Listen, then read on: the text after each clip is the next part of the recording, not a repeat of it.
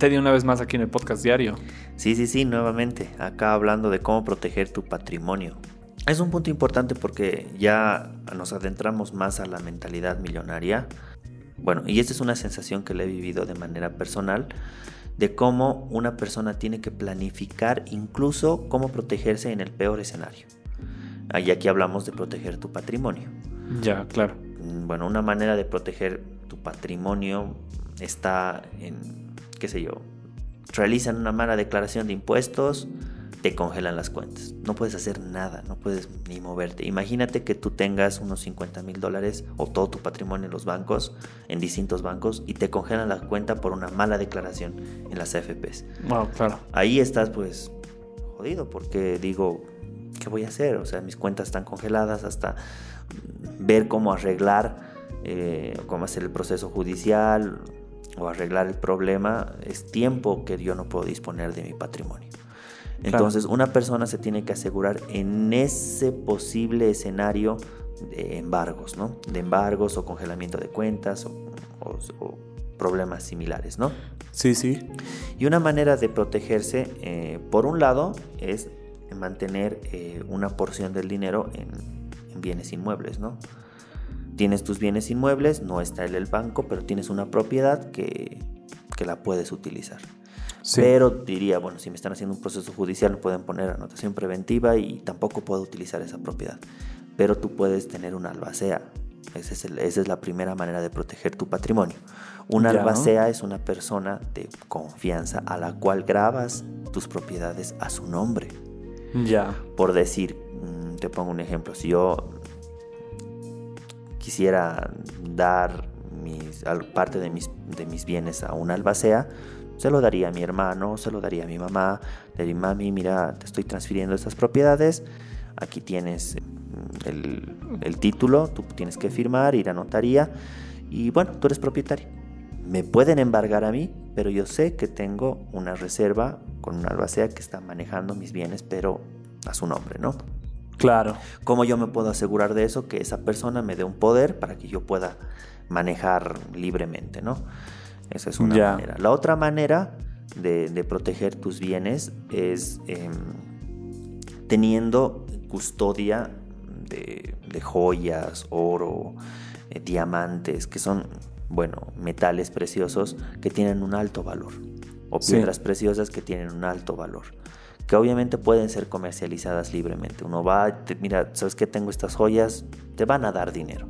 Pero si tienes tu reserva física en una caja fuerte y estás protegiendo tu patrimonio ante un embargo. Claro. Entonces es una manera también de proteger tu patrimonio. Tener cierta parte de tu dinero invertida en, joyas, eh, metales preciosos, piedras preciosas, entonces ya tienes tu, tu, reserva. Y lo mejor de esa reserva es que se va valorizando conforme pasa el tiempo. El oro siempre tiende a subir su valor. Claro. Eh, ya, y estamos hablando de la, segunda manera de proteger tu patrimonio. Esas serían, digamos, dos maneras básicas. ¿no? Ahora, bueno, obviamente, imagino que ya dependiendo del nivel, ya utilizas ambas alternativas y demás, ¿no? Ambas alternativas, bueno, uno a veces pregunta eh, ¿Por qué los, los, ricos que se ven en la tele así compran a veces obras de arte evaluadas en un montón de dinero? O compran, qué sé yo, esculturas, pinturas eh, o autos de colección.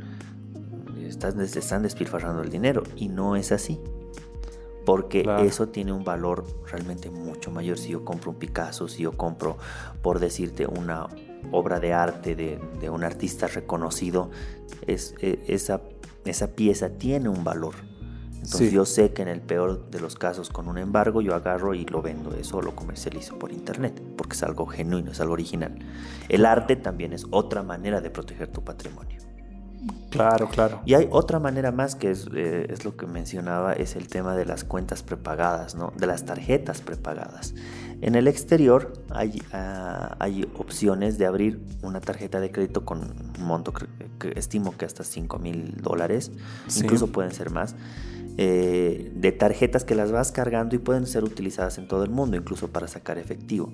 Pero estas tarjetas prepagadas en ciertos bancos de España eh, pueden ser eh, obtenidas y estas tarjetas no pueden ser rastreadas, o sea, no saben quién es el, dueño de esa tarjeta. incluso tú puedes decir que aquí una tarjeta prepagada. Señor, ¿cuánto quiere cargar a su tarjeta? Ya, 5 mil dólares o 50 mil dólares, ya, lo cargo. ¿Tienes su tarjetita?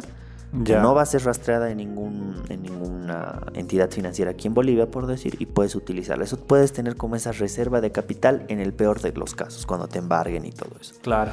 Esa ya es otra opción. Y así como, como estas cuatro opciones, hay muchas más para proteger tu capital y tu patrimonio, pero hay otras que ya, se, ya están bordeando el, marco ya ilegal, ¿no? Pero eh, la idea, yo creo que cualquier planificador financiero, cualquier millonario en realidad, tiene que, que tener esa reserva de dinero cuando se aproxime la tormenta, porque no siempre nos va a ir bien.